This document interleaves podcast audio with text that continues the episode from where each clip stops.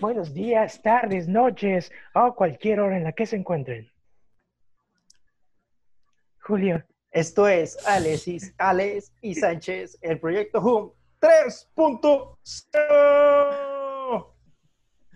Damos la más cordial bienvenida a todos de regreso después de tres años o quizá más de ausencia. En nuestro regreso triunfal desde la cuarentena. Este, y pues los saludamos a todos. Chicos, ¿cómo están? ¿Qué ha sido de sus vidas en todo este tiempo? Cuéntenme. ¿Por qué nos reunimos ahora? ¿Qué tenemos que decir? ¿Por qué volvemos? Porque estamos en, cuarentena, obviamente. No hay otra cosa que hacer. Yo estoy aburrido acá en Australia, en los mares. Sí. Todos estamos en un este, extremo del planeta. Nadaremos. La, la, selva de Wakanda, como podrán notar, y Flash está en una dimensión paralela de Stephen King.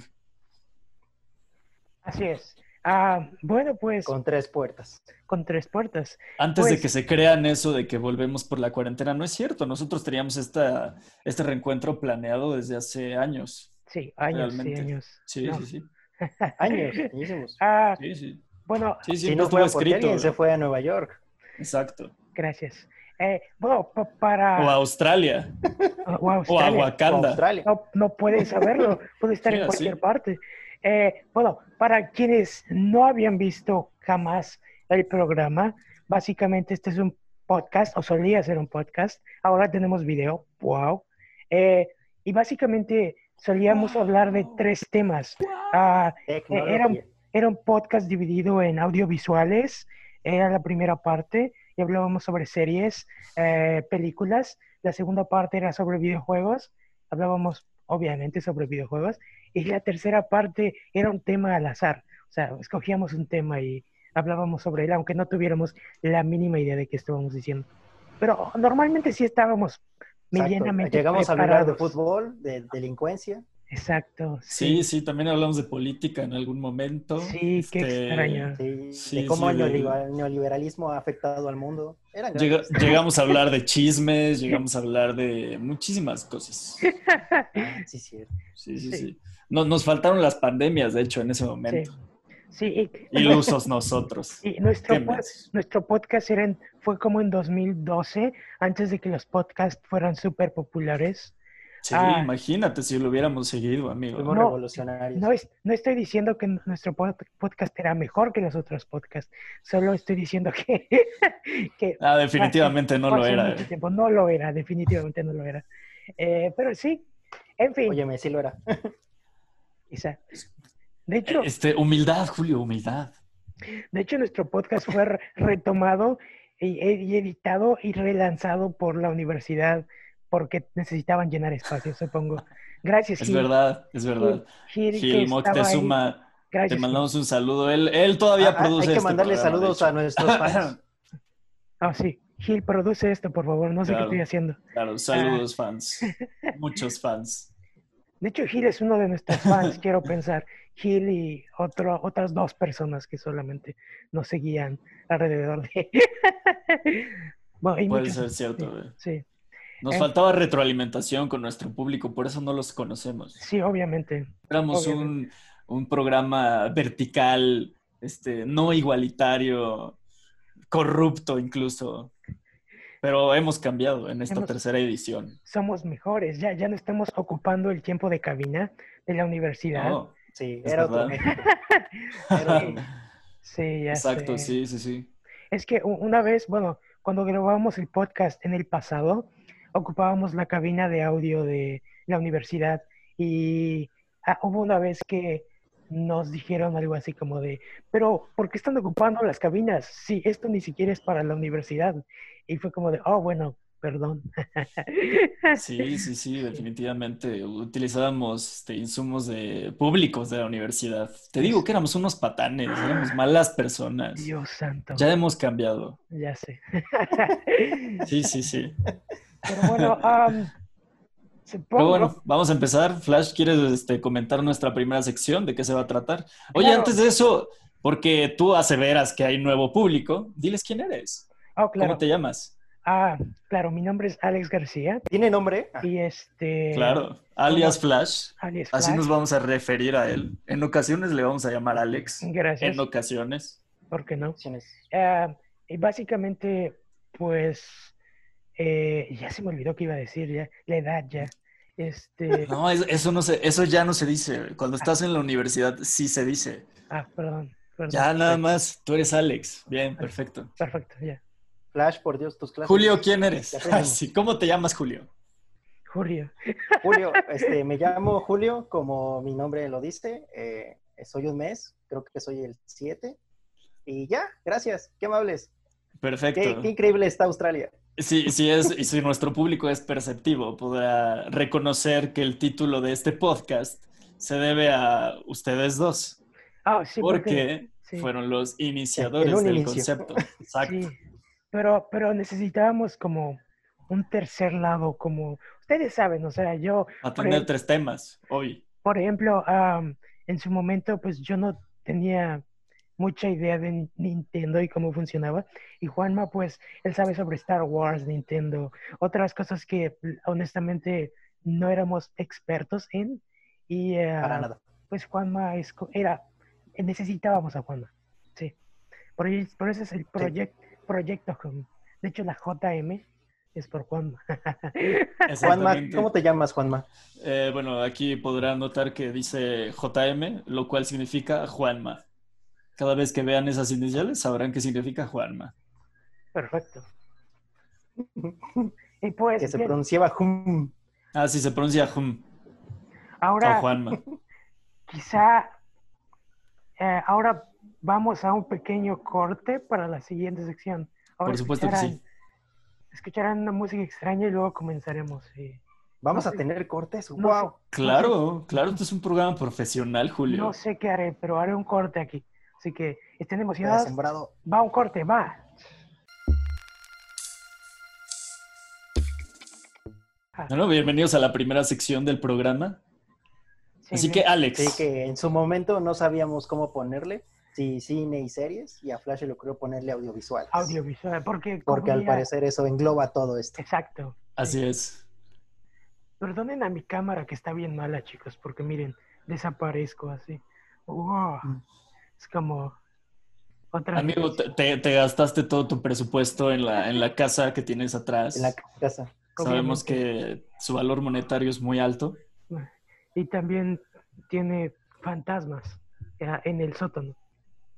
Que el Este, sótano está chido, exacto. Si alguno de ustedes en el público percibe que una de las luces se prende, a- a- avísenos, por favor. Ojalá que no. Queremos escribir Seguro una tienes algo en el sótano, amigo. Ah, Dios santo.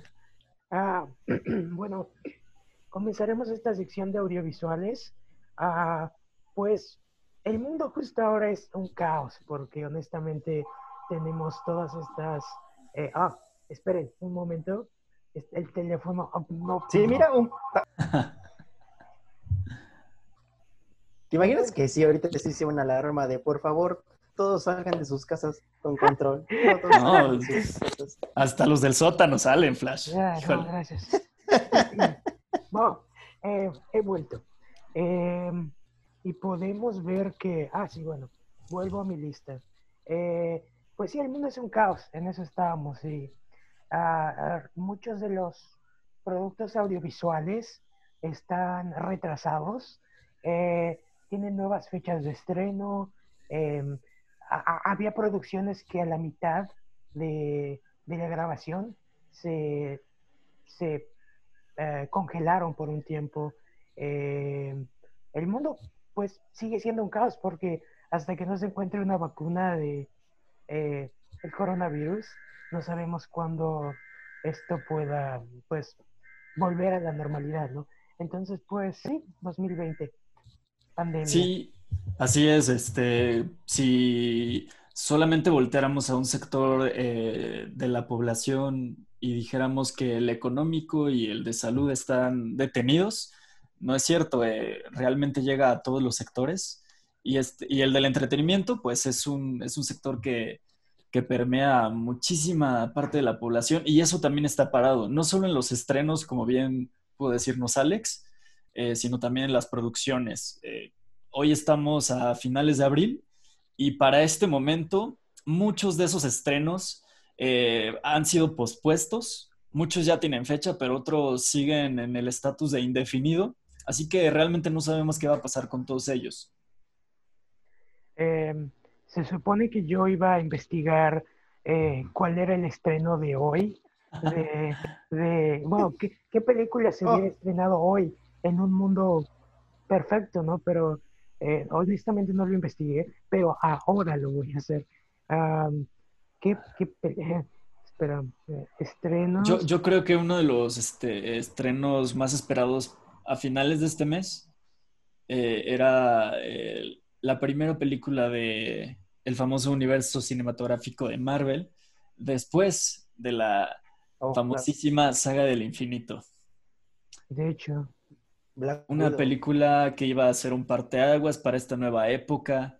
Este, y bueno, a pesar de que ya tiene un estreno definido para finales de este año, esto significa al mismo tiempo que todo lo que iba después de, eso, porque sabemos que es una empresa que tiene muy sistematizado y calendarizado sus estrenos, eh, porque todo está relacionado con todo. Es decir, pospones algo y tienes que posponer todo lo demás.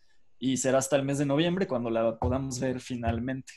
De hecho, ya, ya lo estoy dudando, amigo, porque, porque, pues, si va a haber una, se supone que eh, cuando llegue invierno, el coronavirus probablemente va a volver, no muy seguramente.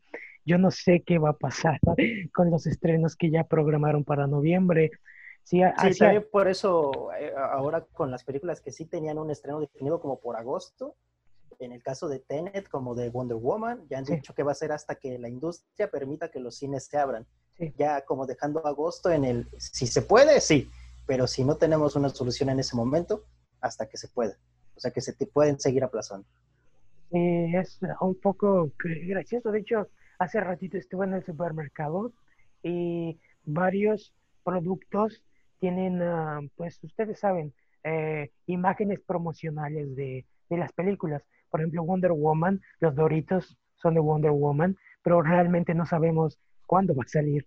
O los Waffles tienen una promoción de la película de Bob Esponja, pero tampoco sabemos cuándo va a salir esa película. Ah, no, hay, no hay fechas de estreno hasta ahora.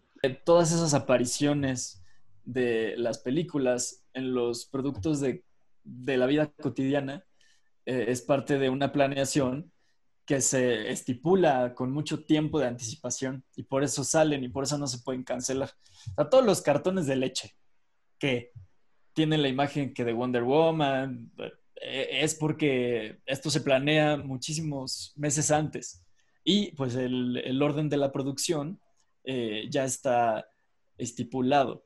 Así, por eso no se puede cancelar y por eso la gente pues este, ve este tipo de cosas que realmente es otro tipo de publicidad. Sí, claro. Eh, lo pagan. Yo pensé que nos ibas a decir que en Wakanda no han llegado esos doritos. es que aquí hay, aquí no hay doritos, amigo. Pero sí, como dice Juanma, eso eh, es parte de pues la publicidad de, la película. Eso se paga un año antes, cuando la película todavía está en producción. Todos esos tratos se, se logran. Y ahorita, pues como el mundo es un caos, pues vemos estas, esta especie de olas de publicidad de películas que, no sabemos cómo salen. Sí, pero ah, como lo mencionábamos ahora, Marvel, que es una super empresa, ya tiene sus fechas definidas, por lo menos para las primeras películas, ¿o no, amigo Flash? Ah, así es, bueno, pues el calendario de Marvel hasta ahora, no sabemos si, se cumpla, pero hasta ahora quedó así. Eh, Black Widow, noviembre 6, ah, de, de The Eternals, bueno, ¿cuál es el título en español? Los Eternos. No lo sé. Creo que ni siquiera eh, incluso tiene el D. Le quitaron D. Solo es Eternals. Entonces van a ser Eternos. Eternals. Es el 12. Que recordemos que estas dos que acabas de mencionar son las que se iban a estrenar en este, este año. es decir, 2020. Sí, pero Eternals ahora se va a estrenar en febrero del 2021. Después viene Shang-Chi, que tampoco terminó de filmarse se va a estrenar en mayo 7 del 2021. Y de hecho, esta producción es la que menos retraso tuvo porque su estreno original era en febrero del próximo año. Es decir, solo se pospuso dos, casi tres meses. Eh, después tenemos a, Spider-Man 3, la coproducción de Sony y Marvel, eh, que, aún no se ha filmado. Saldrá el 16 de julio del 2020. Y que, y que aún mantiene su estreno para, para el verano de 2021, puesto que su, el inicio de su producción iba a ser a finales de esta primavera, es decir, más o menos en estas fechas, un poquito semanas posteriores. Eh, pero Sony, pues, pretende que, que, esta, que este estreno permanezca así. veremos si lo pueden cumplir, ¿verdad? Sí, así es. Ah, bueno, aquí el siguiente estreno es un estreno que sea, eh, del cual hemos sabido más durante este periodo de pandemia que de los demás estrenos porque en un inicio Doctor Strange eh, y el multiverso de la locura eh, o el Multiverse of Madness ah, iba a ser dirigido por Scott Derrickson, que fue el director de la primera película. Pero en estos últimos tres meses ha ocurrió que él dejó eh, la dirección de la película y tenemos la fortuna de que Marvel pues convenció a Sam Raimi el director de las... Eh, de la primera trilogía cinematográfica de Spider-Man. Sí, eh, eh, Sam Raimi está volviendo a Marvel, bueno, no Marvel, pero de cierta forma sí, y va a dirigir esta segunda parte de Doctor Strange, que es creo que el mejor director que pudieron conseguir. Sí, verdaderamente ah, hay que hacer un paréntesis en esta, en esta información. la salida de Scott Derrickson de la producción de la secuela de Doctor Strange surgió antes de que eh, se paralizaran o se cambiara la calendarización. Eh, por lo tanto, Marvel, eh, en un supuesto de nosotros, ya tenía a, posibles reemplazos. y uno de ellos, el más importante, supongo, era este, Sam Raimi, así como lo mencionas, Flash. Y pues después de todo esto fue un rumor este, a lo largo de muchos meses y hace tan solo unas semanas pudo confirmarse como, como cierto. Eh, Sam Raimi ya está contratado y bueno, sabemos que es un gran fanático del personaje de Doctor Strange y una de sus palabras al confirmarse hace unas semanas dijo que al inicio del milenio nadie sabía quién era Doctor Strange, eh, más allá de fuera del círculo de los lectores de cómics habituales. Eh, y hoy en día, pues como el personaje es muy reconocido gracias al universo de Marvel cinematográfico, eh, ya puede incursionar en esta saga que, de la cual siempre fue un fanático desde que era este, pues, un director muy joven de cine. Sí, así es. Ah, y pues realmente es uno de los cambios más interesantes que, que han ocurrido en el universo Marvel, porque pues Spider-Man 2 sigue siendo considerada una de las mejores películas de superhéroes de todos los tiempos. Y bueno, esta incorporación y aparte, Sam Raimi comenzó dirigiendo a, películas de horror, eh, Evil Dead y otras películas como Arrástrame, Arrástrame al infierno. Sí, sí, ah, sí. De hecho, Scott Derrickson no tiene un perfil tan diferente. Eh, eh, por eso suponemos que el, perfil de director siempre estuvo muy presente dentro de las filas de Marvel. Sí. Scott Derrickson hizo Siniestro, Siniestro Parte 2 y coescribió varias de las películas de terror ah, de, los, de inicio de los años 2000. De hecho, uno, uno, de los rumores de las discrepancias que se supone tuvo Derrickson con Marvel Studios es que incluso en la, en la Comic Con del año pasado se, se refirió que Doctor Strange 2 eh, eh, sería una, una, película totalmente de terror. De terror, sí, claro. Terror, y, parece, hasta el momento parece más que será un evento, ya que muchísimos de los personajes de este universo tendrán una aparición eh, relevante o no. Eh, y esto parece que va a ser más un evento como en su eh, momento fue Civil War, que a pesar de que era la tercera parte de Capitán América de su saga individual, aparecen muchos personajes y parece más una película de evento que una tercera parte del Capitán América. Sí, además, como lo ha dicho Marvel, esta va a ser de las primeras que tengan conexiones directas con las nuevas, las nuevas series que va a tener para Disney Plus. en este caso la de Scarlet Witch con visión. sí, básicamente, eh, como Batería. Ah, Aquí en la jungla no hay enchufes cercanos, eh, disculpen. Ah, justo como Julio dice, eh, esta, bueno, Doctor Strange 2 va a ser una directa secuela o una eslabón directo de, de la serie de WandaVision. Sí. Exacto. Eh, nada más para hacer la aclaración, eh, eh, todos estos títulos que hemos mencionado hasta el momento son solo de películas. Incluso en, este año, en 2020, en la primera calendarización presentada en la pasada San Diego Comic Con, este calendario incluía los estrenos en la plataforma de streaming de Disney, Disney Plus. Y había por lo menos dos, sin fecha confirmada, con día del mes y, este, y nombre del mes, eh, pero se sabía que en este año iban a salir, uno de ellos era WandaVision, eh, la, serie de La Bruja Escarlata, este, protagonizada por Elizabeth Olsen, y la otra era Falcon and the Winter Soldier, es decir, los, los amigos del Capitán América.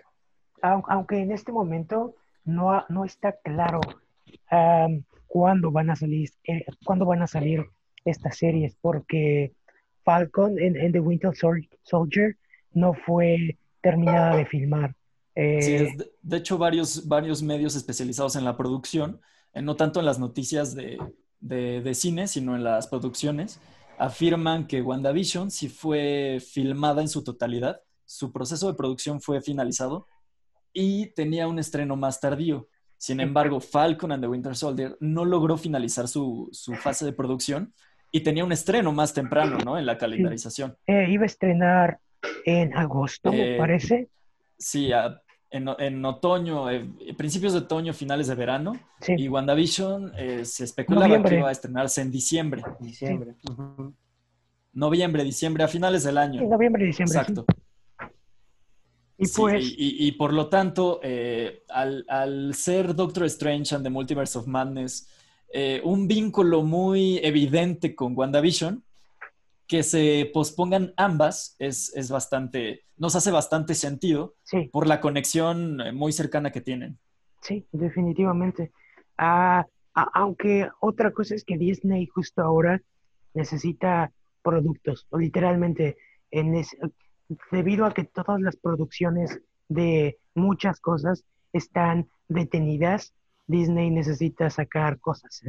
Entonces, es como... Sí, eso, Lo, eso, lo podemos, ajá, eso lo podemos ver en lo que también vamos a comentar ahorita, que es la serie de cómo se hizo de Mandalorian, ya que si ya el Mandalorian era un gran éxito de Disney, ahora vamos a ver cómo se hizo, porque ¿por qué no? Vamos a explotar lo único que nos hace... ah, ah, sí, exacto. Ahora, bueno, vamos a hablar de eso más tarde, pero, pero sí, eh, ya, ya olvidé lo que, estaba, lo que estaba diciendo.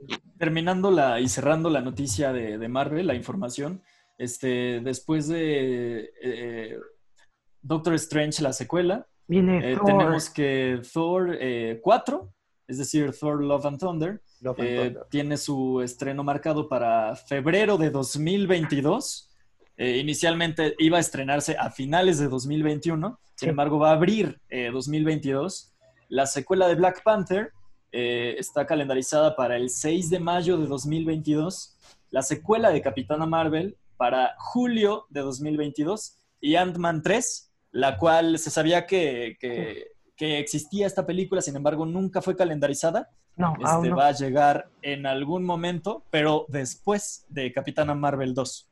Sí. en un caso similar que al de Guardianes de la Galaxia, que también sabemos que está en preproducción, pero no tiene todavía una fecha definida.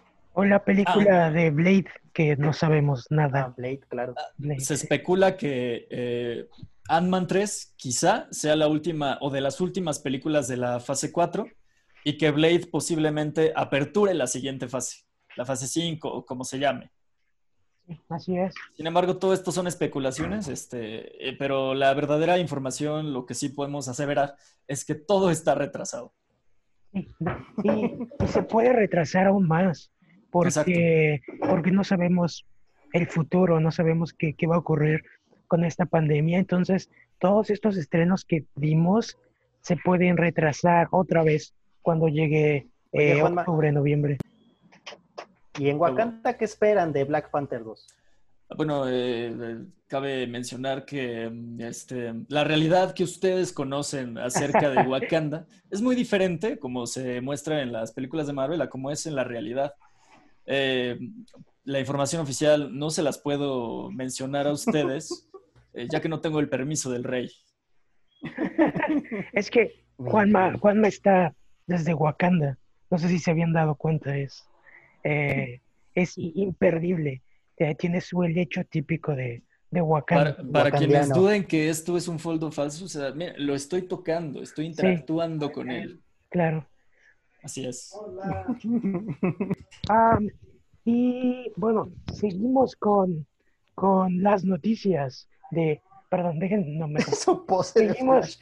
Parece que está acostado en el pasto. Seguimos con las noticias de, de los audiovisuales. Pues eh, vamos por Star Wars, ¿les parece? Vamos, vamos. Ok, bueno, eh, se acerca el 4 de mayo. Vamos, vamos, a darle. Se acerca el 4 de mayo y el 4 de mayo es una fecha muy especial para todos los Warsies, ¿cierto, Juanma? Así es, como podemos saber, una de las frases más emblemáticas de la saga es May the Force be with you, que la fuerza os acompañe. Eh, y esto en, su idioma original, el inglés, tiene un lindo juego de palabras. Eh, May, podemos eh, reconocer que su traducción es mayo. y the fourth, ellos lo interpretan como el, el, número cuarto de mayo. Entonces, por ello, por ello, se ha estipulado mundialmente que el 4 de mayo es el Día Mundial de Star Wars. Sí, así es. Y bueno, cada año normalmente se hace una celebración, un panel, conferencia, en donde algunos fans eh, pues acceden a esta, este tipo, bueno, tienen, tienen de todo, ¿no? Tienen, eh, tienen meet, meet, and greet, tienen este, eh, screenings de las películas, pero este año pues debido a que estamos en casa todos, pues no, no va a ocurrir nada de esto. Entonces, Disney lo que va a hacer es que ese día va a lanzar un documental de The Mandalorian, como ya habíamos dicho antes, y ah, hay otras cosas que están siendo anunciadas en torno a Star Wars en estos días, pero creo que eso es lo más importante, ¿no? El documental de The Mandalorian. Eh, hasta ahora en Disney Plus ah, hay varios documentales Ah, solo el único que he visto es el de cómo se creó eh, como tal el parque de atracciones de Disney y otros parques. Eh, es, es, un muy buen documental. Entonces espero que Disney eh, en este documental hable sobre la preproducción, la producción y el, y el futuro de The Mandalorian.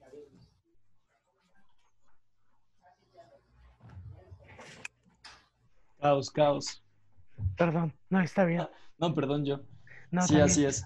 Recordemos que actualmente el, producto más vigente de, la franquicia es este, la última temporada de The Clone Wars, la cual está teniendo una aceptación increíble.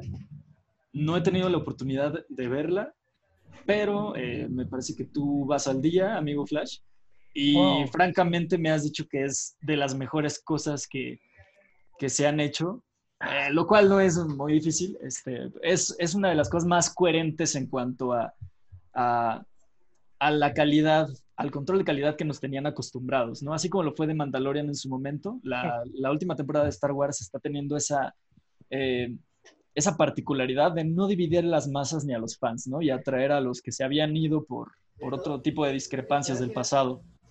Eh, realmente creo que uno de los personajes más interesantes eh, que ha surgido en los últimos años en, en la producción de Star Wars es ah, Dave, Dave Filoni, que básicamente él fue ah, instruido por George Lucas. Em, él conoce el universo de Star Wars mejor que nadie justo ahora. Entonces, eh, su, su, incursión en, en todo esto. Oh, wow, Julio tiene un paquete nuevo. ¿Qué es eso, Julio? ¿Qué te, qué te llegó? Cuéntanos, Julio. Nada. Este, ¿Qué llega a la tierra a la tierra de los recordados? Este, ah, ¿El correo? ¿El correo, la paquetería? ¿Te lo este puedo enviar por DHL? México. Sí, todavía DHL funciona aquí. Ya, ya llegó apenas a San Miguel de Allende. Estamos mejorando. Próximamente Telmex. después. Perfecto, perfecto. Sí, para quienes no conozcan a Dave Filoni, eh, trabajó en muchas de las series animadas de Star Wars, principalmente en The Clone Wars. Él es uno de los creadores. Eh, y actualmente pues es co-creador este, de The Mandalorian y obviamente pues de la última temporada. No ha incursionado en, el cine, que es lo que muchos los fanáticos de Star Wars suelen más notar, pero eh, así como lo, dices, sabemos que la actual presidenta es Kathleen Kennedy. Y eh, pues ella se, siempre se desembocó, se desenvolvió más como, como productora, como una ejecutiva, no como una creativa. Y quizá eh, eso haya sido eh, pues la mayor inconsistencia de, la, saga fílmica, la última que tuvimos, la trilogía de secuelas. Y pues quién sabe, así como Filoni está demostrando tener un buen, un buen desempeño con la franquicia, quizá el paso más inteligente para la saga sea darle ese, esa nueva escala de, control creativo a personas como Dave Filoni o el mismo John Favreau. Sí, Sí, así es. De hecho, algo que le hace falta al universo de Star Wars, y no es que, por ejemplo, las, de las últimas tres películas, las primeras dos son increíbles, pero algo que le hace falta al universo de Star Wars que tiene el universo Marvel es un arquitecto. y Filoni eh, perfectamente podría llenar ese papel porque no digo que no digo que Kennedy no sepa qué es lo que está haciendo. E, ella sabe lo que está haciendo. El problema es que siento que el conocimiento, bueno, se, los voy a poner de esta forma. Eh, en la última, en el último arco que está saliendo justo ahora de, uh, Clone Wars, que explica eh, el cómo, bueno, que es el final de, Clone Wars, por así decirlo. Filoni logra ocupar personajes de de todo el universo de una forma magistral para, para hilar cabos que, que, ni siquiera sabías que había ahí y, para unificar todo. Eh, es, es, es, por un momento cuando, cuando veía el episodio de hoy, por ejemplo, eh, sentí que es exactamente lo que hacen que hace eh, Kevin Peggy con, con Marvel. es, es el conocimiento del universo y cómo puedes mezclarlo todo para hacer un proyecto coherente. Eh, eh, es una cosa increíble. Sí, para mí una de, los, de las cosas más evidentes que no funcionan en la, en la última trilogía de películas es que se nota mucho la perspectiva de los directores que es diferente. Y, eso hace que, no, que ninguna de las películas se sienta cohesionada con la otra. Si, si fueran productos independientes, quizá me parece que funcionarían mucho mejor, y, eso es algo que, que alguien detrás de, ahora sí que el, mayor conspirador de la franquicia, algo que sí es, se, puede notar en Marvel, eh, le hace falta Star Wars. Y por supuesto que estoy muy de acuerdo contigo que Dave Filoni es el que tiene el mejor perfil para, para, para hacer eso. Sí, en este caso, eh, regreso a, bueno, yo, yo, sé que muchos de los que están escuchando no, no, han visto y no voy a dar ningún detalle sobre, sobre los episodios de, de, Clone Wars que están saliendo, pero solo les voy a dar un pequeño detalle. Ah, hay un momento en, en, en, el episodio en donde Darth Maul está hablando con dos hologramas y uno de esos dos hologramas es el personaje de Paul Bettany en Solo a Star Wars Story y solo es un segundo, o sea, literal, es solo un segundo, pero esa muestra la forma, muestra la, forma en la que todos los universos están conectados de una forma ni siquiera en tu cara, es algo muy sutil que, que, te pierdes en un segundo, pero que, pero que tiene sentido dentro del el mayor universo. Y bueno, si, si ustedes han visto solo eh, hasta a Star Wars Story, al final hay una escena en, bueno, no sé si puedo, sí puedo decir eso, porque sí, claro, claro. ya sale mucho tiempo. Eh, al final de solo a Star Wars Story sale Darth Maul. Eh, entonces es como el sentido, el sentido de, la existencia de esta escena. Y es, es algo que, que dije, ¡wow! Y este, fue increíble, sí. E, en, su momento, en 2018, cuando se estrenó la película de Han Solo, eh, muchos, eh, al ver esa escena, más allá de emocionarnos, sí te generaba una pregunta de, ok, acepto, me encanta que salgas, pero ¿qué haces aquí? Y eso, por, eh, por, el bajo desempeño de Solo en la taquilla, lamentablemente nunca se pudo desarrollar dentro de la pantalla grande, pero en un muchos años después, dos años después, eh, ha, adquirido sentido su aparición.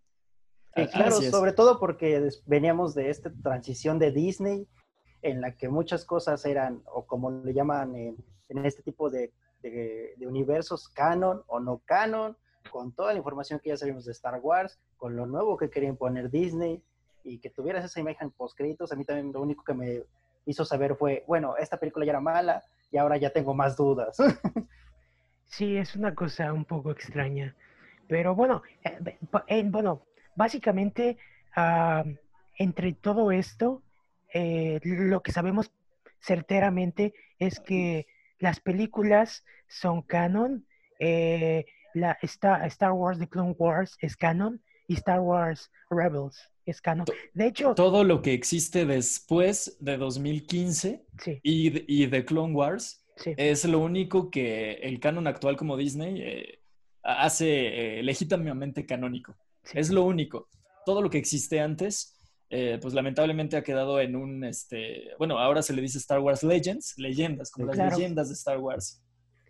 Y bueno, hemos visto hasta ahora que los productos actuales se alimentan un poco de todas esas leyendas, toman un poco de ellas para construir lo nuevo. Eh, lo cual es bastante interesante. De hecho, el proyecto de esta nueva serie, ah, dirigida por la creadora de Russian Doll, dicen que va a ser una dimensión alterna y va a ser un thriller ah, de, en, el universo de Star Wars. Entonces va a ser interesante, si es que esto es cierto, va a ser interesante qué es lo que ella elige para contar esta historia. Sí, recordemos que actualmente existen eh, antes del estreno del episodio 9, había muchísimos proyectos en desarrollo de, la saga.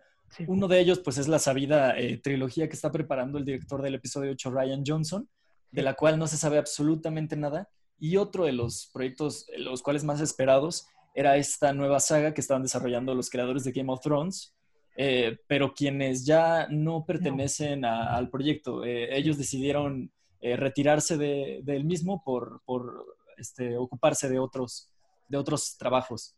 Eh, y esta serie que nos comenta, esta serie que nos comenta Alex, este, todavía no está eh, confirmada al 100%, pero su aproximación nos parece bastante interesante. Ojalá pueda concretarse.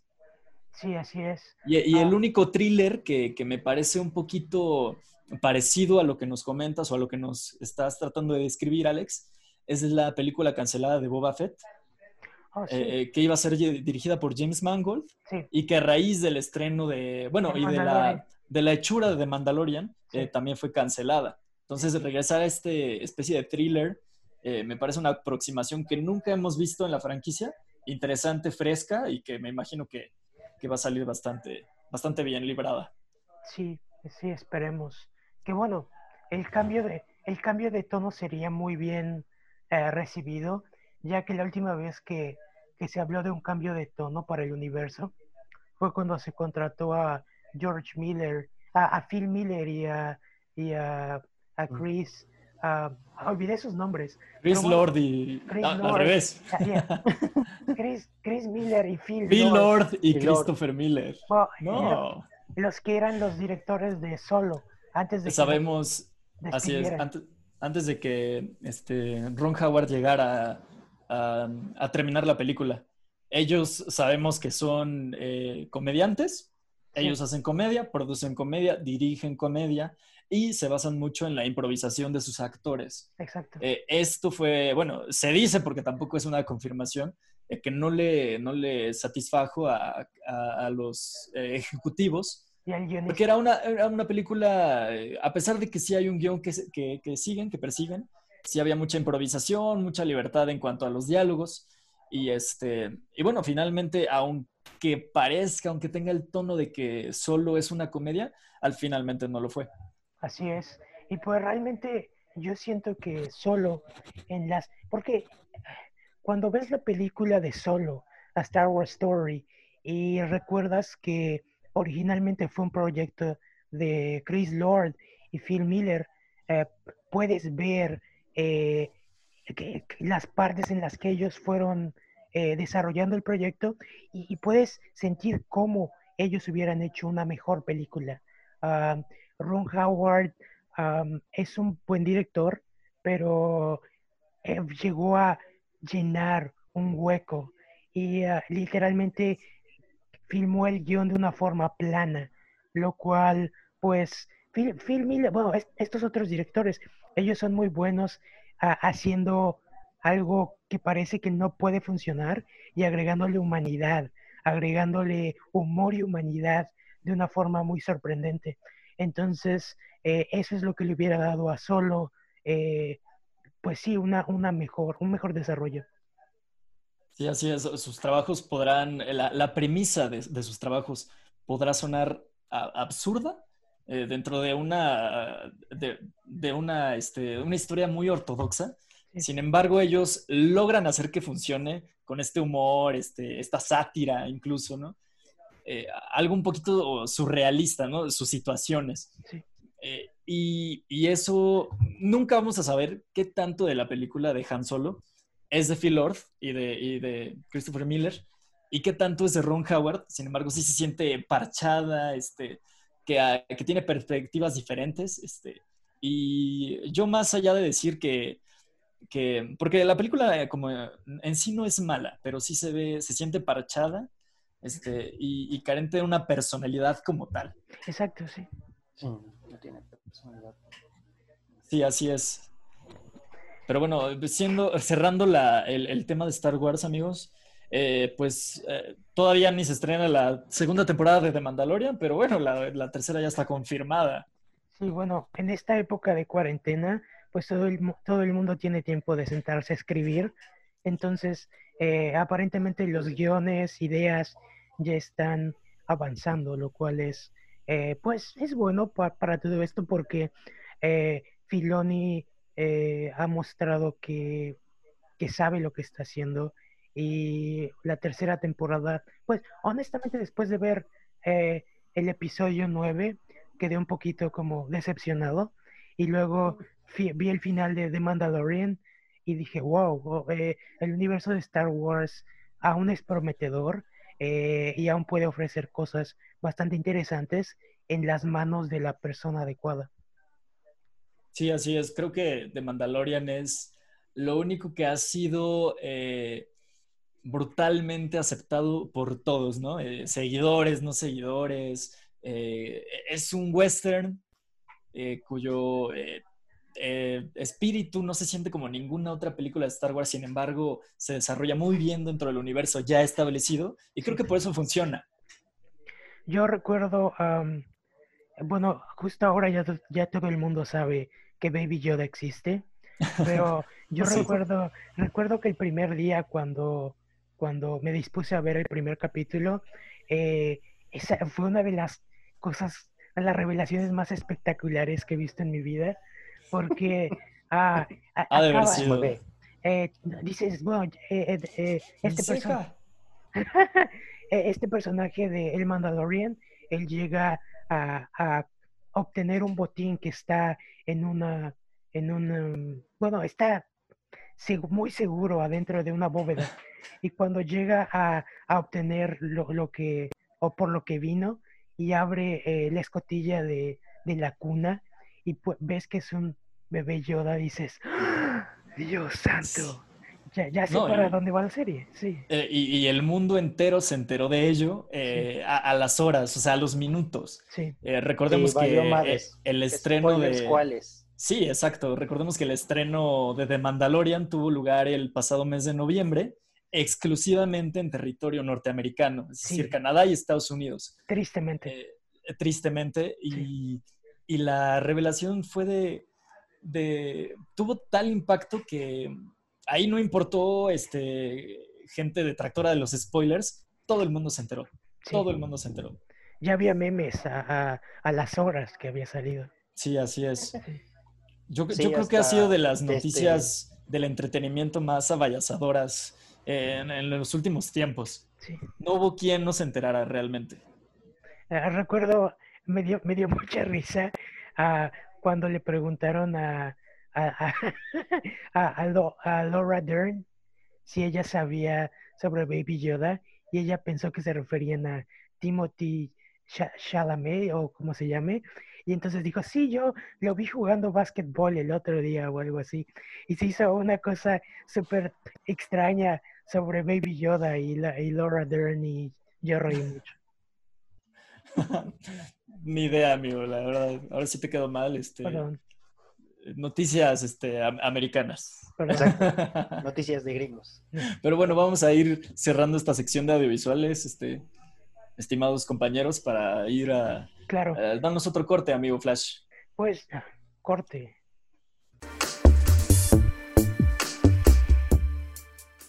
Bueno, bienvenidos a la segunda sección de, de, este especial de Ale Can Sánchez, el proyecto Home 3.0. 3.0. Y este, y bueno, esta sección vamos a explicarla también un poco, este, mi estimado Alex. Eh, ¿Por qué tiene este título? ¿Por qué se llama así de esta manera tan particular? ¿Videojuegos? No, aparatos. ah, oh, sí, sí, sí. Ah, eh, ¿Sabes qué? Ya olvidé el título. El título es aparatos que, que, funcionan, con, transistores. regularmente e inicialmente, exclusivamente, hablábamos sobre videojuegos. Sin embargo, metíamos cosas así como un poquito de tecnología, cosas interactivas, pues. Y ahora se llama aparatos que funcionan con transistores. Porque ah. realmente si nos preguntáramos, ¿qué es un videojuego? ¿Qué es, amigo? ¿Qué es? Es un aparato que funciona con transistores, Juan. Así es. Así es. Y recordemos, antes de eh, iniciar eh, tendidamente con el tema, que este 2020, eh, hace un par de años, hace unos meses, iba a ser recordado como el año en que se estrenaba la siguiente generación de consolas. Y hay que hacer una pregunta abierta. Actualmente, en el hoy, en abril de 2020, ¿será así? No creo. Pues las cosas están bien difíciles porque, bueno, al menos PlayStation dice que, no les faltan componentes porque China ya empezó a, funcionar otra vez, o cómo se le puede decir. China sí, la industria de China ya está produciendo de nuevo. Exacto, sí.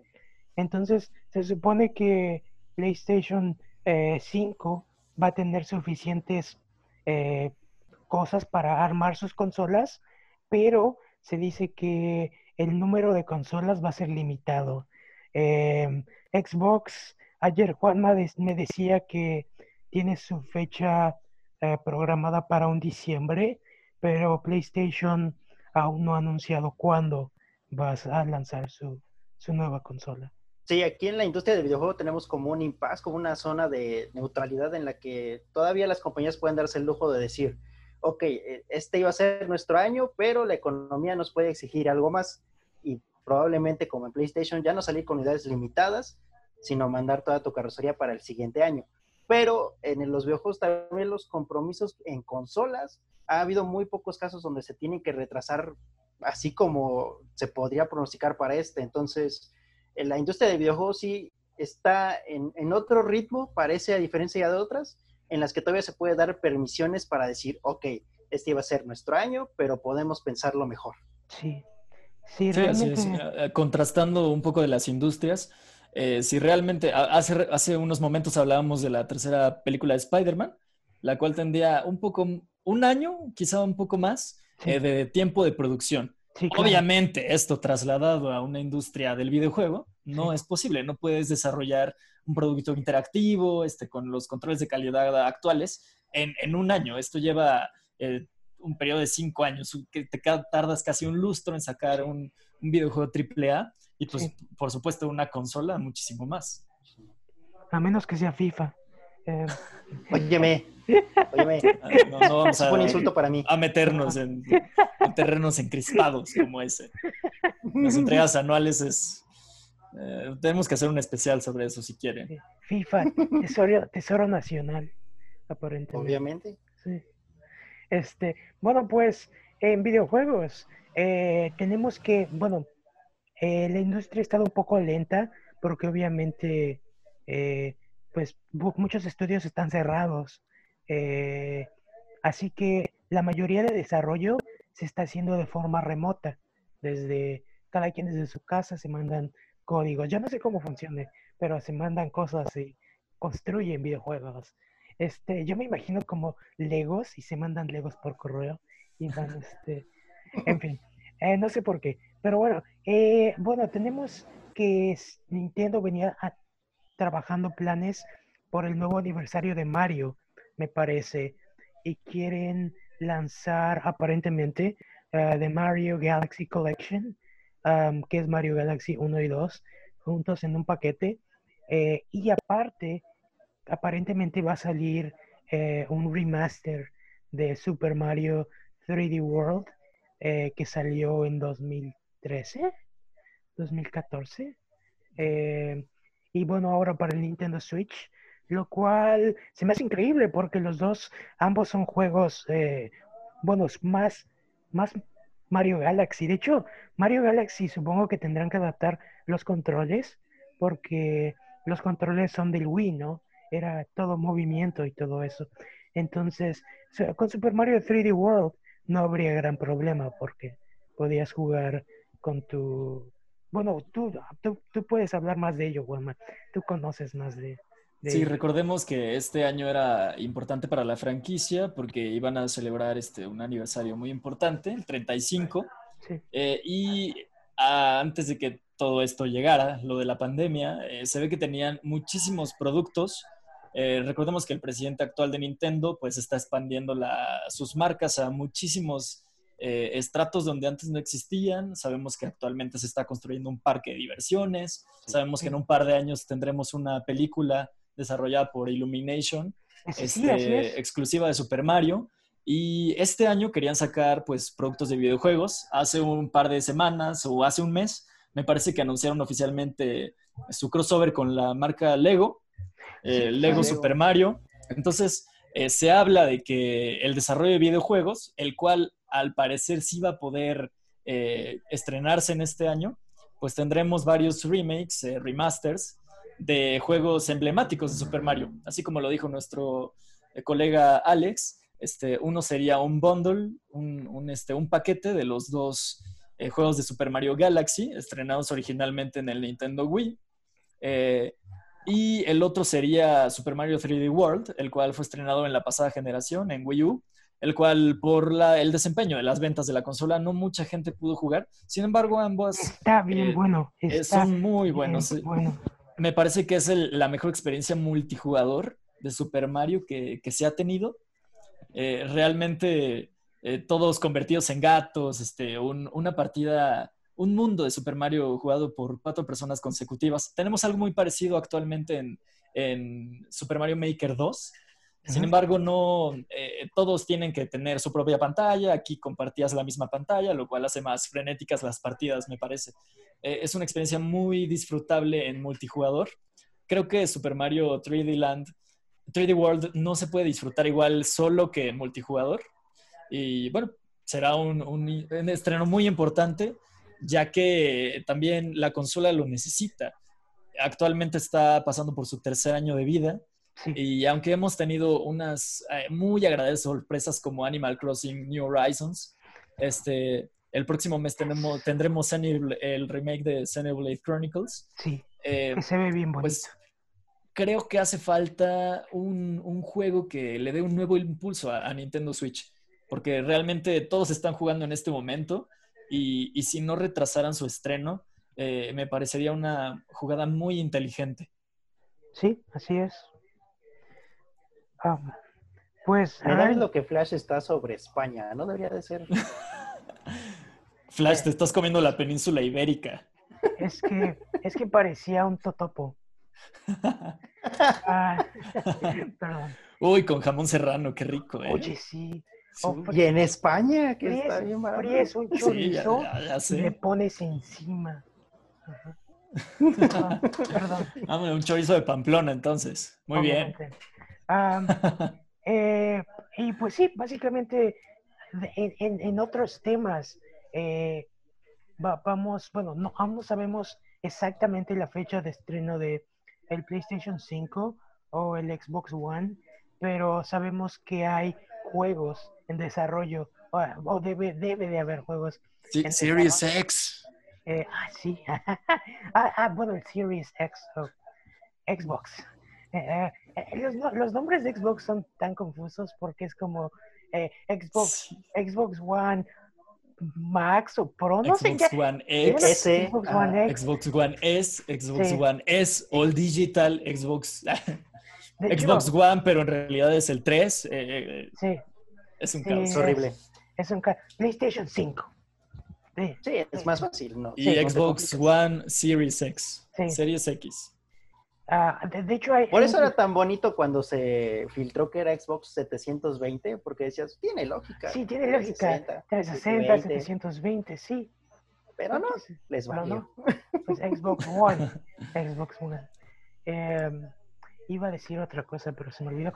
se supone que el, el presidente de, de, Xbox, este, mm, ¿cómo se llama Flash? Este, ¿Me recuerdas? Lo, lo olvidé, perdóname. Phil Spencer, Phil Spencer. Phil Spencer. Phil Spencer.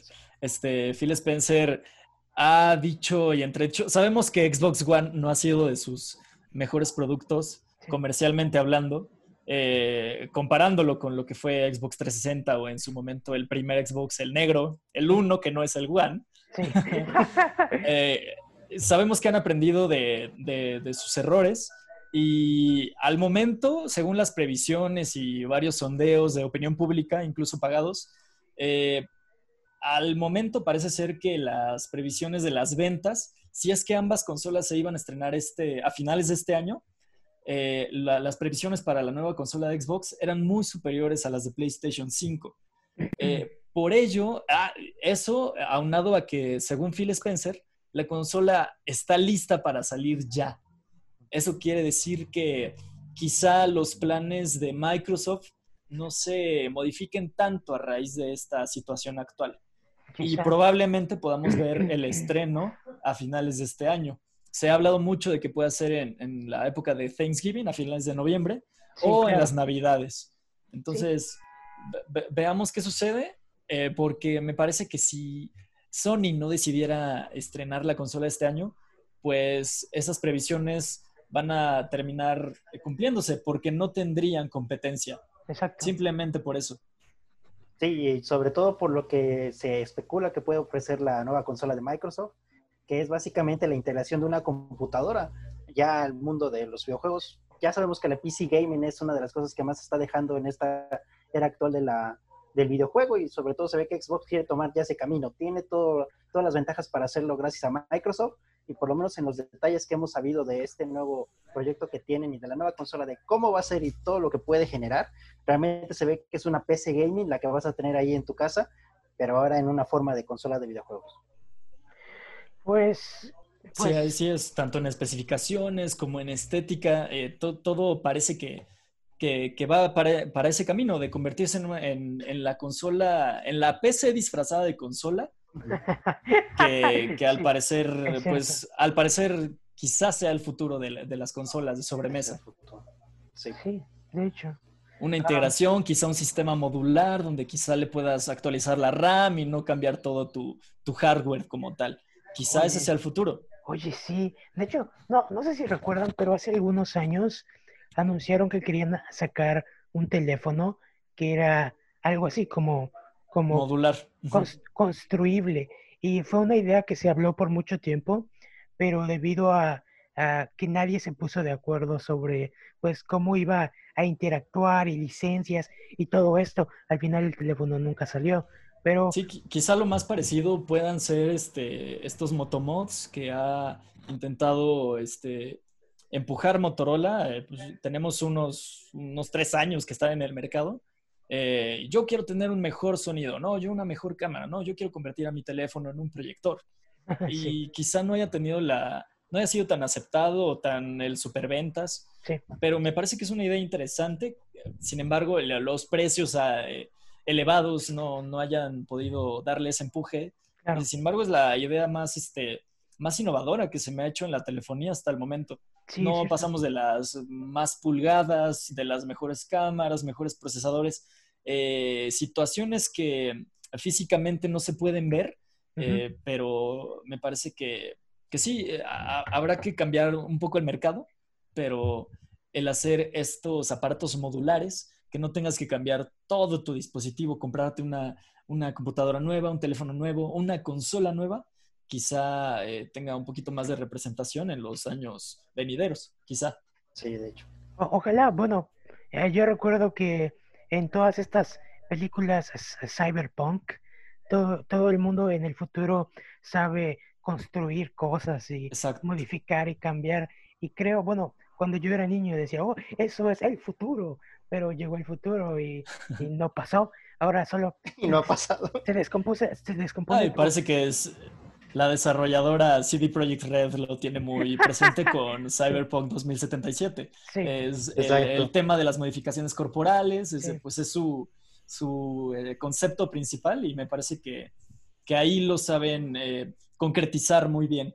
Oh, no, mi pierna se rompió, pero puedo cambiarla por una pierna robot.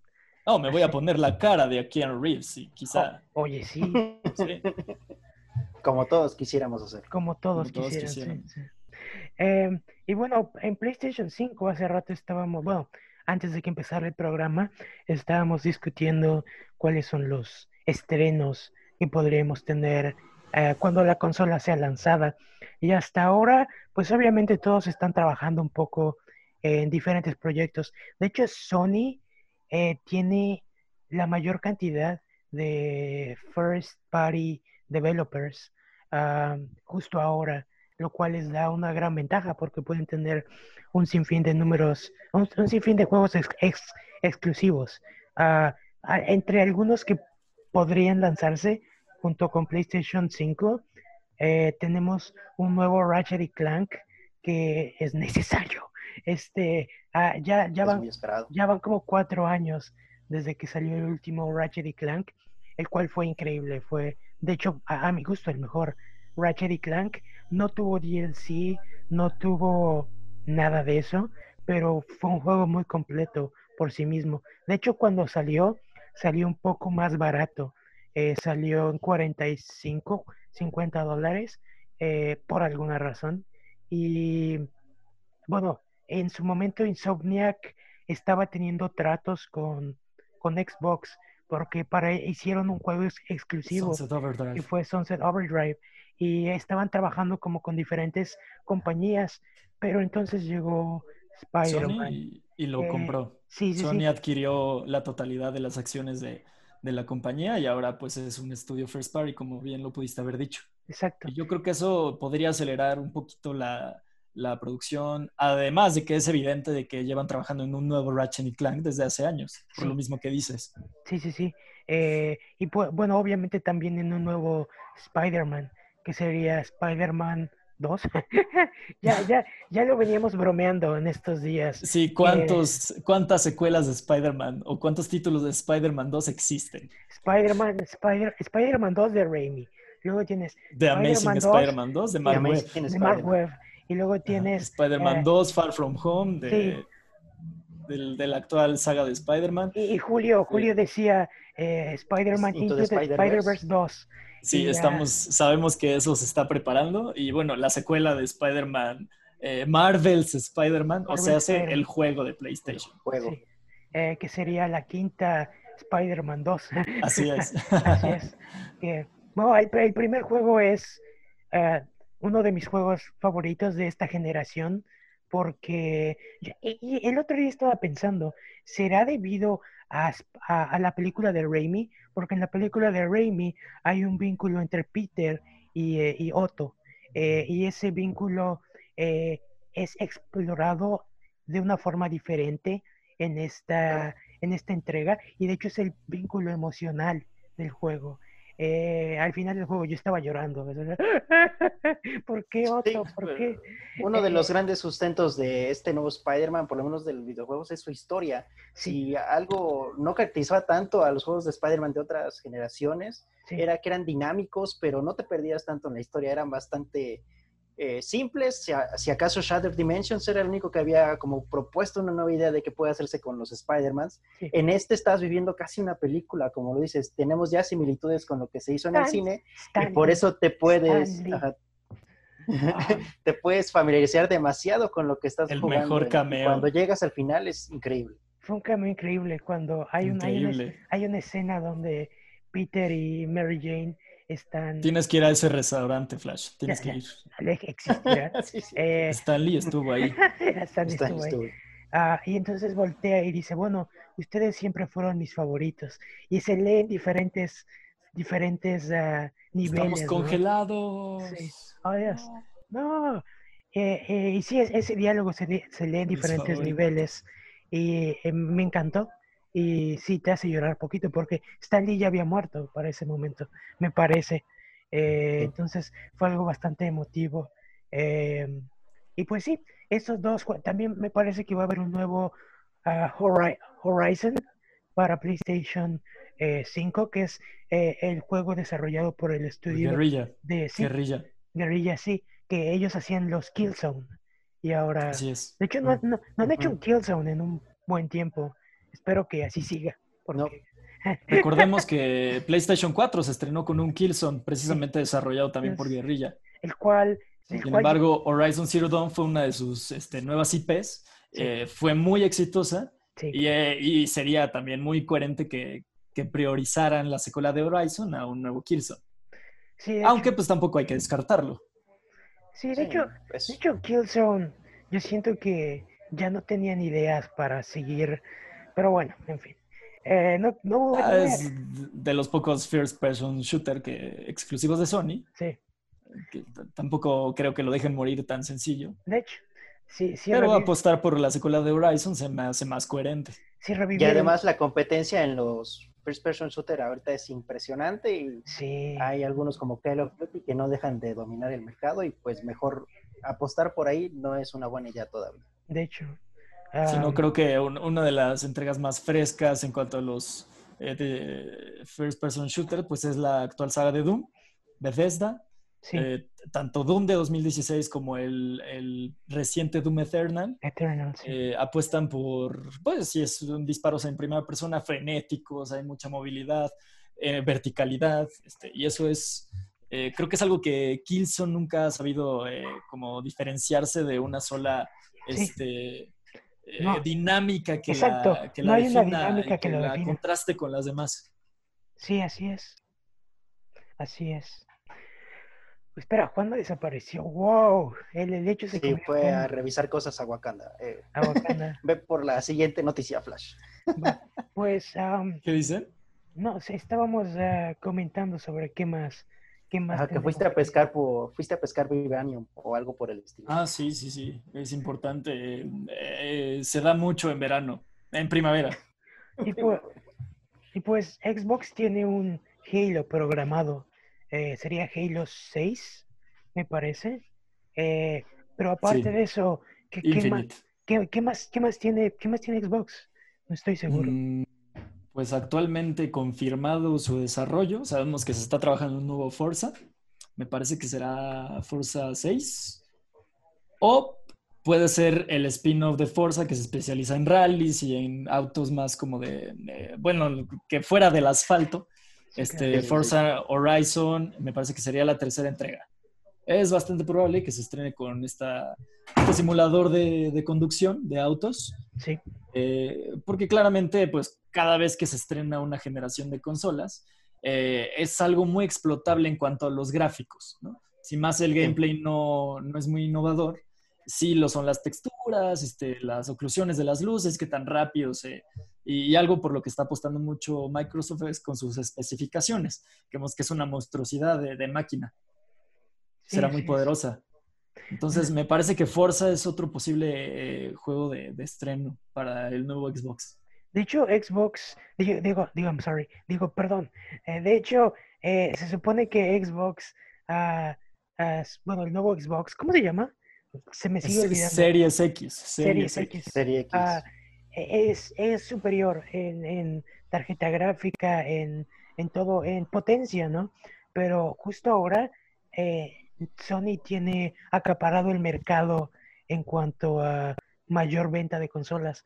Y dado que aparentemente la transición de generación va a ser muy limpia, porque se habla de que si tienes un juego que funciona para PlayStation 4, va a funcionar de la misma forma para el nuevo PlayStation. O sea, no lo vas a tener que volver a comprar, lo cual hace una transición pues sumamente limpia, ¿no? En este caso, pues lo que indica es que si PlayStation lanza una consola en diciembre y no se atrasa, probablemente PlayStation mantenga el mercado, porque debido a lo mismo, debido a que la mayor cantidad de los juegos que ya tenías los vas a poder seguir utilizando. Sí, es como un reciclaje. Es lo que Xbox hizo en su momento cuando sacó el Xbox One, pero que debido a la controversia que, que, que, ellos mismos crearon cuando la consola se iba a lanzar, no sé, bueno, yo creo que sí recuerdan cuando ellos dijeron. Sí, tenías que oh, estar siempre conectado, tenías que, no le ibas a poder prestar tus juegos a los demás. Eso, eso... La, la, conferencia de Sony se basó en, en desmitificar sus eh, lo, que, eh, lo que ellos habían dicho, por eso sí. fue tan polémico en su momento. Entonces e, Xbox pensó que esto no le iba a pegar, pero en su momento se, eh, se llevó de boca a boca el rumor y inclusive aunque ellos cancelaron todo este sistema que hicieron para el Xbox, porque una vez que comprabas el Xbox y le ponías la actualización, podías ocupar tu Xbox sin internet y aparte podías ocupar tus juegos pues normalmente, pero la gente se le quedó esta idea en la cabeza.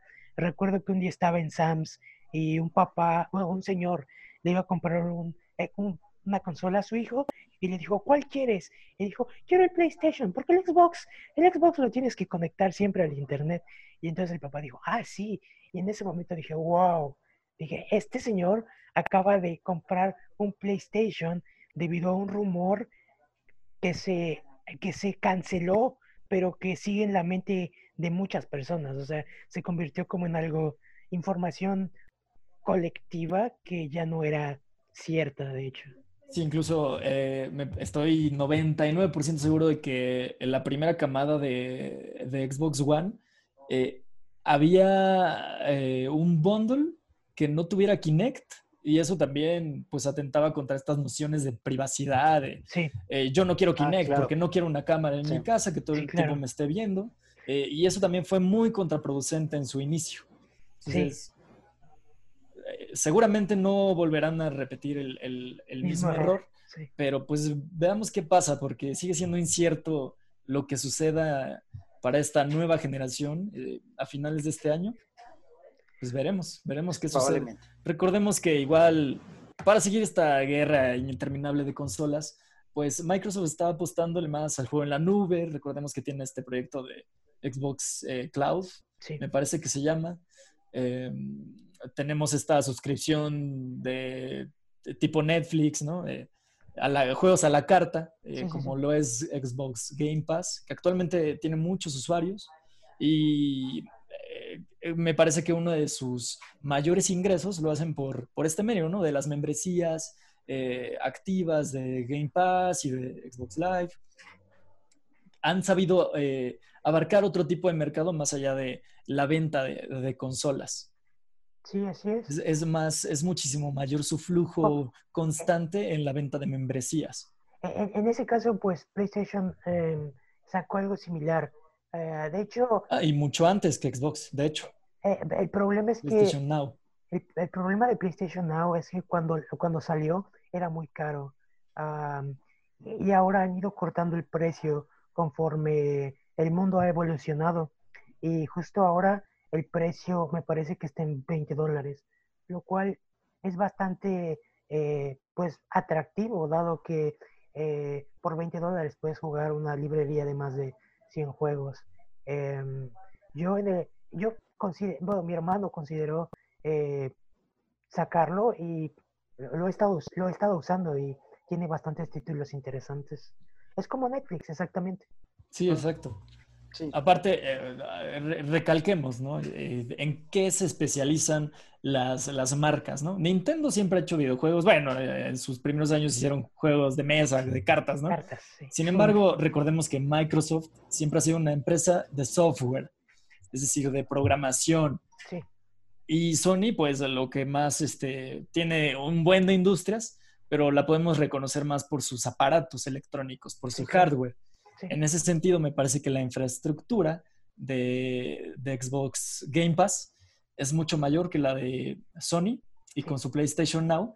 Y por eso es un poquito más efectiva en cuanto bajas el, juego, no dependes tanto del Internet.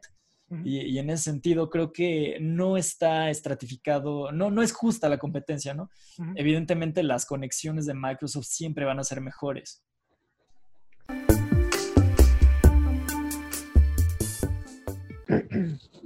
Bien, hemos llegado al tercer tema del programa. Eh, Juanma, ¿nos podrías explicar el título del tercer tema? Sí, queremos más que decirles el título, eh, lanzar una pregunta al aire.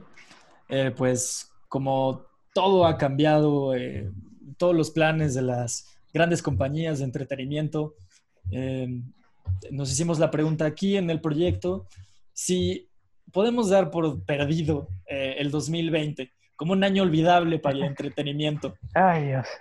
Sí, pues la, la respuesta es, pues sí, obviamente, porque uh, justo ahora muchísimas producciones, eh, como decíamos antes, están congeladas y si no están congeladas, pues están, eh, no sabemos qué va a pasar con ellas, porque literal hasta que no se encuentre una vacuna, eh, el mundo no va a poder volver a ser lo que, lo que era antes. Entonces, eh, todo es incierto. Justo ahora todo es incierto.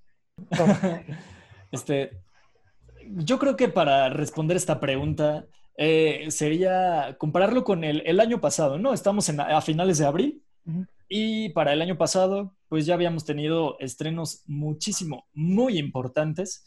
Eh, Disney reinaba en la taquilla. Oh, eh, y, creo que al momento, ¿cuántos estrenos hemos tenido? Creo que la película más taquillera del año es Sonic. Y este. Probablemente, lo sea. Y, pues se va a terminar el año y va a quedar en el top 10 de las más taquilleras del año.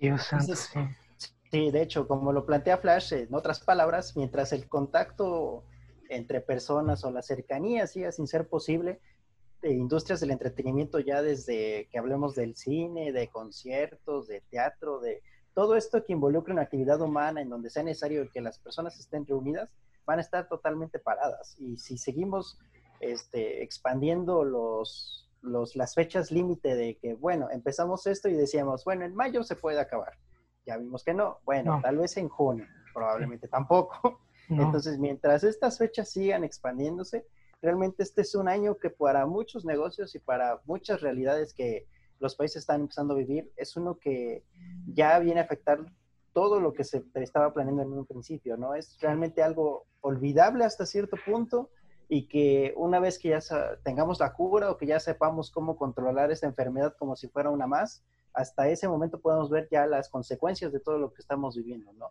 Ahorita, como estamos todavía dentro de la pandemia, es difícil plantearnos conclusiones de qué es lo que va a pasar, ¿no? Hasta que estemos en ese punto, creo que ya podremos ver cómo salimos y qué es lo que realmente fue afectado. Por ejemplo, en industrias como el cine, ¿qué vamos a hacer, no? Va a contar todo lo que apenas se estrenó, vamos a aceptar que se pueden, este, se pueden catalogar como para ser premiadas películas que solamente vieron el streaming. Ya se va a aceptar por fin que las producciones de streaming sean aceptadas por las grandes este, cadenas de premios y así. Son muchas realidades que todavía nos quedan algo lejos, pero que hasta que estemos allá se van a empezar a pensar. De hecho, los premios, la premiación de, los uh, Óscares todavía pasó en, en, marzo, febrero. Fue, Finales de febrero, sí. Finales de febrero. Eh, pero principios de marzo. El, próximo año, ¿qué va a haber? Porque hasta ahora, este es el top 10 de películas, al menos aquí en Estados Unidos. La primera fue, es uh, Bad Boys for Life, eh, literal. La segunda es, claro. es Sonic. Claro. Eh, la tercera es eh, Birds, Birds, Birds of Prey. Birds of Eh, Prey. la, y su tercera- taquilla es muy cuestionable. la cuarta, hecho. la cuarta es Do- Do- Dolittle con Robert Downey El Jr. mismo caso, mismo caso, un fracaso económico total. La quinta es El Hombre Invisible. Eh, la sexta es la película de Harrison. Buenísima. La sexta es eh, la película de Harrison Ford con el perro, eh, que no Ah, sé cómo sí, se llama en ¿cómo se México. llama? Eh, Sí, la, ¿no? el llamado salvaje, algo así. Ajá, algo así. la séptima es ah, ah, Onward, que en español es Unidos. La película, Sí, la de película Pixar. de Pixar, Unidos, de que Pixar. también fue un desastre, su peor desastre en su historia, económicamente hablando, en recaudación de taquilla. Sí, la Sí, Y tenemos a dos exponentes, eh, Tom Holland y Chris Pratt, sí, exacto. verdadero fracaso económico. Y bueno, el resto mejor no lo menciono porque no vale la pena mencionarlo. Pero sí, o sea, a ese nivel estamos ahorita. Sí, realmente eh, le ha pegado bastante. Eh, eh, se- antes de que se anunciara oficialmente toda esta recalendarización, se hablaba de que las eh, compañías iban a optar por estrenar sus- sus- sus productos en, en otros espacios, como el streaming. Sin embargo, creo que no nos dimensionamos eh, el, el flujo económico real Sí, no. que, que hay, que la gente acuda al cine. Es decir, no es estrenar la película por, porque la gente la vea, es toda una experiencia, ¿no? Es Sí. literal ir hasta un complejo de cine con una pantalla gigante, sonido envolvente, eh, con unas palomitas eh, que te las venden muchísimo, muy alzadas de su precio real. Sí, es toda una experiencia y eso para el cine es, es- es bastante importante. Para las grandes compañías eh, es importante que la gente disfrute la experiencia en el cine. Si bien ha sido bastante polémico esto de incluir eh, las películas que se estrenan en plataformas, el caso más, más famoso Roma, por ejemplo, eh, los, los realizadores hacen una película como una experiencia total, donde reconozcas que el sonido está adelante, que el sonido está atrás, a la izquierda, a la derecha, que es bajo, que es, y en una ecualización como en tu televisión, que seguramente todos tenemos en nuestra sala, eh, esto no se puede apreciar en su totalidad. Y creo que más allá de venderte la experiencia de una sala de cine, es eh, consumir el producto tal como su realizador quiso que lo hicieras, tal como los editores eh, pusieron eh, minuciosamente cada detalle, cada elemento que compone a las películas. Y eso, más allá de ser eh, pa- pagar el precio del boleto de cine, porque eh, no, es un, no es algo barato, y sobre todo en Estados Unidos, como nos podrá comentar Alex, eh, es un flujo que vale completamente cada centavo, si la película es buena y vale la pena, todo, todo el valor está totalmente justificado. Entonces, no es algo que quieran perder. Black Widow nunca se iba a estrenar en Disney Plus porque No. sus ganancias no iban a ser ni la mitad de lo que hubieran conseguido en un, en un complejo cinematográfico. De, de hecho, e- es algo muy curioso porque el lanzamiento de Trolls em, fue, fue, fue bueno para el servicio de streaming, pero estaba leyendo que pues, realmente eh, pues, el lanzamiento en, en streaming en su en, en un mundo en el que esto no pasó eh, sería como una compensación más que más que el principal la principal obtención monetaria, porque cuando la gente va al cine, como Juanma decía, o sea, llegan, gastan dinero en eh, palomitas, refrescos y todo esto, y todo esto le trae dinero al cine, y aparte eh, el, cine paga cierto precio al estudio por la película, y eh, el estudio recibe ese dinero, después se lanza el streaming, es otra vez, el estudio recibe otra vez dinero, eh, se lanza en te- televisión abierta, el estudio recibe dinero otra vez. Entonces, en esta ocasión es como eh, solo recibes el dinero una vez por, por el lanzamiento en streaming. Entonces, eh, dirá, inclusive cuando Trolls fue exitosa, eh, eh, este dinero no va a resultar en lo que un estudio recibe normalmente. Sí, Sí, la, la experiencia tangible que, que no se puede repetir literalmente. Tú puedes eh, comprarte tu Blu-ray de, de Infinity War. Tú Sí. puedes eh, tenerla en Disney Plus. ¿no? Tú puedes tenerla en, en Amazon Prime. Puedes, pero esa experiencia nadie, te va a quitar cuando fuiste al cine y escuchaste a todos gritar cuando salió tal o cual personaje. Esas experiencias, más allá de ser eh, irrepetibles, son muy enriquecedoras para los estudios. Y aunque el director de la película no esté a tu lado cuando haces eso o cuando tienes esa reacción, eh, yo creo que es lo que invita a la gente, lo que las obliga a volver a querer eh, disfrutar de esa experiencia, vivir esa experiencia. Exacto. Y se me hace, eh, pues, lamentable porque no vamos a poder ver todas estas películas, disfrutarlas en su debido tiempo o para el que fue estipulado en un principio. Eh, sí vamos a tener que esperar más tiempo indefinido incluso porque esto puede cambiar, todas las fechas que les dimos pueden modificarse, eso está claro para todos. Eh, quizá no vaya a ser lo mismo en un futuro. Eh, todos comprendemos esta situación como única e irrepetible, ¿no? Esto se va a acabar en el próximo año, pero pues las, las enfermedades y todo esto siempre van a existir y quizá no sea la última la última vez que estemos hablando de una situación parecida. Yo creo que las, las, industrias se van a transformar eh, con base en esta, en esta situación y, puedan prepararse mejor para, para, ello, para afrontarlo. Sí, estamos hablando que en 10 años esto quizá no suceda. Sí. Y ya todo va a ir por digital y un largo etcétera. Julio. En ese sentido, la dinámica social también hay que ver cómo puede cambiar, ¿no? Estamos apostando que cuando todo esto acabe, el cine va a ser como lo conocemos, ¿no? Lo normalizado, lo regular, pero nada nos dice que como han salido notas que los vuelos de avión se planean cambiar, en donde dos personas vean para el frente, una para atrás, nada nos dice que en el cine ahora se nos obligue, aunque seamos la misma familia, a que tengamos cientos separados o que se restrinja que ciertas, cierto número de personas vayan. Todo ese tipo de cosas también van a cambiar, van a terminar por cambiar la experiencia y no sabemos cómo va a afectar al fin de cuentas. Entonces, es mucha especulación la que tenemos, es es todavía muy largo el trayecto el que todavía nos deja ver esta enfermedad y sí es, va a ser bastante raro regresar, eso es lo que sí me queda bastante claro. Eh, todo cuando veamos esta normalidad, quién sabe qué tan normal sea. Es cierto, yo ah, recuerdo que hace unos, hace dos semanas pensaba, oh, cuando se abran los cines, voy a ser las primeras personas que, que va a estar regresando a las salas. Y, y, hoy en día, cuando se reabran los cines, pienso, no, espérate, van, a pasar como dos semanas para que regrese al cine porque no, no sé si me voy a sentir seguro estando allí, ¿no? Antes lo considerabas un lugar seguro donde podías estar y ahora si alguien estornuda a un lado de ti, es como pánico, ¿no? Como de, no, gracias. sí, sí, real, realmente eh, ah, tenemos esta idea de que cuando todo se acabe y, y este, y ya nos dejen salir a las calles con normalidad, eh, ¿va a regresar inmediatamente? No, por supuesto que no. Eh, va a haber adecuaciones, nos vamos a tener que volver a acostumbrar nuevamente y algo tan trivial como era ir al cine, eh, seguramente no se ha recuperado de inmediato y seguramente no va a ser así.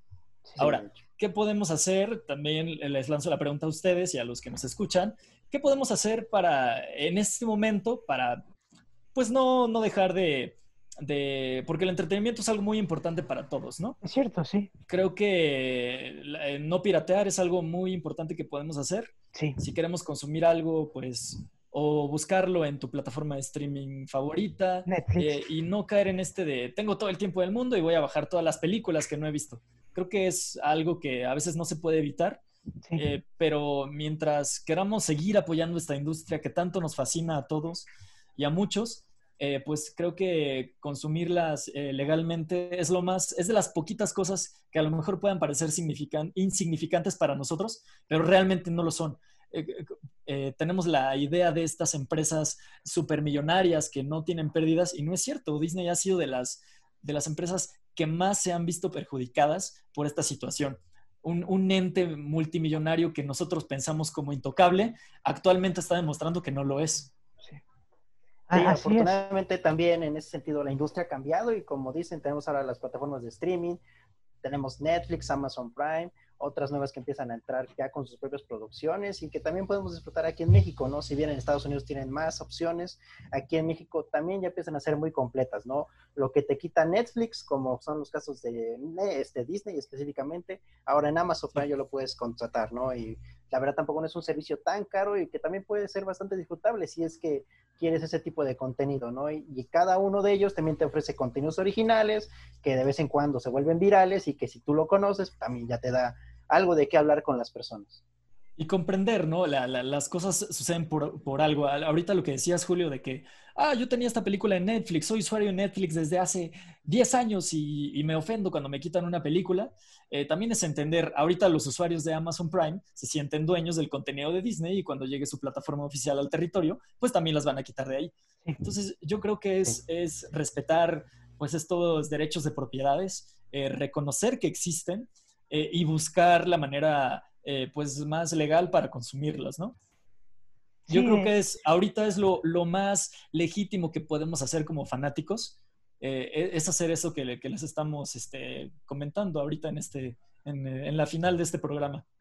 Sí, así es. Yo, honestamente, como, como fan de Pixar, eh, yo, yo sé que a, a, Unidos no le fue muy bien.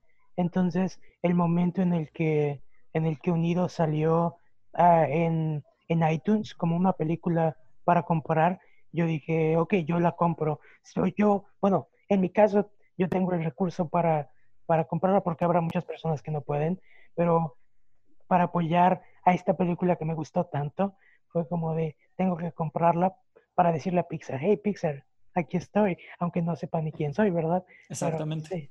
sí, sí, sí. Sí, es una manera eh, muy que igual nos puede parecer eh, cotidiano, ¿no? bajar algo, este, ver en YouTube una cosa, otra, usar un torrent, quizás sea muy normal para nosotros, pero si en realidad queremos apoyar, eh, todas las industrias están viendo afectadas y creo que es lo más, pues, prudente que podemos hacer como fanáticos, como consumidores. Sí. Sí, y ahora que tienen tiempo, también les recomendamos que hagan otras cosas más, exploren más allá de lo que siempre ven. Eh, hay un sinfín, como ya lo decimos, de cosas que a lo mejor nunca le han dado una chance, ahora pueden dársela, o también revivir sus grandes clásicos o favoritos. Es un momento también para llenarnos de esas cosas que siempre quisimos ver y nunca nos dábamos tiempo. Pues ahora sí hay un poquito de tiempo. Sí, yo, yo he estado viendo un buen de, de películas. Tenía una lista eh, de películas que no había visto y estoy tratando de, terminarla, que realmente no voy a terminar porque hay ciertas películas que no están en varios servicios de streaming y que pues no, no, voy, no voy a pagar 10 dólares para verla, pero pues puedo dejar ciertas películas para después y empezar a ver series u otra cosa. sí, exacto. Y también es, ahorita que estaban mencionando eso, creo que es muy importante creo y creo y apuesto que por lo menos todos nosotros, los que estamos hablando y escuchando, tenemos una cosa que adquirimos hace un tiempo, nos regalaron, que no hemos visto, que no hemos leído, que no hemos jugado. ¿Mm? Así es. Entonces, creo que es lo más importante, administrar bien, adecuadamente nuestros recursos eh, con... Exacto. Eh, con haciendo bien buen uso de ello, o por lo menos prudente, ¿no? No les estamos diciendo, compren todas las películas, este, ahora mismo gástense todo su dinero. No queremos dar ese mensaje, eh, pero sí queremos, este, seguramente tienes un libro que no has leído en tu repisa. Yo tengo muchas películas que no he visto, series que me han recomendado, eh, videojuegos que he comprado y no he podido jugar. Y, y ahorita que tenemos tiempo de sobra para el ocio, eh, porque no hay que dejar de lado lo otro, todos tenemos responsabilidades, hay que acatarlo e invertirlo de la mejor manera. Sí, eh, realmente. Así que a nombre de todos los conductores de este lindo podcast, pues les hacemos ese llamado a nuestros fanáticos, a nuestros oyentes. Si, si tienes DVDs o, Blu-rays en casa, muchas veces eh, una nueva experiencia o una nueva forma de verlos es viendo el comentario de, del director eh, o de los productores o quien sea. Eh, normalmente eh, lo, lo, ves pero con el comentario y se siente fresco, se siente informativo, se siente inclusive en algunos casos es instructivo porque aprendes a nuevas cosas sobre pues la disciplina del cine y, y sobre pues el cómo ciertas cosas llegaron a ser. Ah, por ejemplo, ayer estaba viendo el comentario de Kung Fu Panda y bueno, hay varias cosas interesantes, ¿no? Por ejemplo, eh, ahí puedes ver que la historia de las otras películas no estaba planeada, literalmente la fueron planeando sobre la marcha. conforme hacían las películas, pero es interesante el cómo llegan a ciertas ideas. Sí, es muy cierto. A veces pensamos que ya por ver una película 70 veces nos la sabemos toda, eh, de principio a fin, pero este dices ver el detrás de cámaras, el material adicional que está ahí, pero nunca has tocado, eh, escuchar el comentario del director, eh, o incluso verla. A mí me gusta mucho ver las películas dobladas y en su idioma original, porque prácticamente como que la revés es, verla dos veces. Eh, sobre todo cuando es un, doblaje muy decente y muy disfrutable. Eh, y, podemos, eh, con todo lo que tenemos en nuestra librería, reverla y hacer que sea una nueva experiencia de muchísimas formas como la que les estamos exponiendo ahorita mismo. Así Todos los invitamos a, que vean eso que tienen ahí en, su lista de, de, pendientes o que la revean sus favoritas con, otro, con otra aproximación como la, la que nos comenta Alex. Para ir cerrando, chicos, ¿algo más que quieran decir? Ah, no, pues realmente, bueno, Julio quería hablar brevemente sobre que Elmo ahora va a tener eh, una participación en su propio programa. Hay que darle su espacio a Elmo como se lo merece, porque es Elmo. ok, bueno, el próximo... Habrá que verlo. ¿Dónde podemos consumir ese contenido, Julio? Sepa Dios, es en HBO, pero HBO Max en Estados Unidos, con su nuevo servicio de streaming. En México todavía no hay nada anunciado al respecto. Entonces... Pero, es un hecho que lo va a, lanzar porque en, ese sentido HBO tiene un mejor posicionamiento eh, en, el resto del mundo. Porque, por ejemplo, aquí en Estados Unidos, el servicio de NBC Peacock solo va a ser para acá. Eh, pero HBO Max tiene previsto lanzarse en todo el mundo. Porque de por sí Game of Thrones hizo posible que muchísima gente contratara eh, el servicio de streaming de HBO alrededor del mundo. Entonces ya tiene como un pie afuera. De hecho, ese, este año era también muy importante para HBO por lo mismo. Muchos consumidores se hicieron este, eh, dueños de, bueno, contrataron el servicio de HBO y pues la, plataforma acostumbra a tener en sus productos muchísima calidad. Creo que es de las mejores productoras eh, del mundo. Pero si no eh, les prometes o si no eres constante en cuanto a tus productos y a tu calidad, pues ahí es donde la competencia pues se agarra y te ofrece una cosa que quizás sea más atractivo para ti y, bueno, pueda robarte a ese cliente, ¿no? Potencial cliente. Así es. Sí, pero bueno, pues como resumen, como entendimiento para todos, eh, consuman legalmente hasta donde puedan, eh, vean su lista de pendientes y, denles otra, una oportunidad, al fin tienen tiempo para ello, y sean pacientes. Eh, todo esto pasará tarde o temprano y, seamos, seamos prudentes con toda esta situación. Dale, chicos. Vale. Gracias por volver a vernos, por esperarnos tantos años, si es que lo hicieron. Sabíamos que estaban ansiosos de nuestra, nuestro regreso. Sí, sí, sí. Nuestros dos fans, gracias.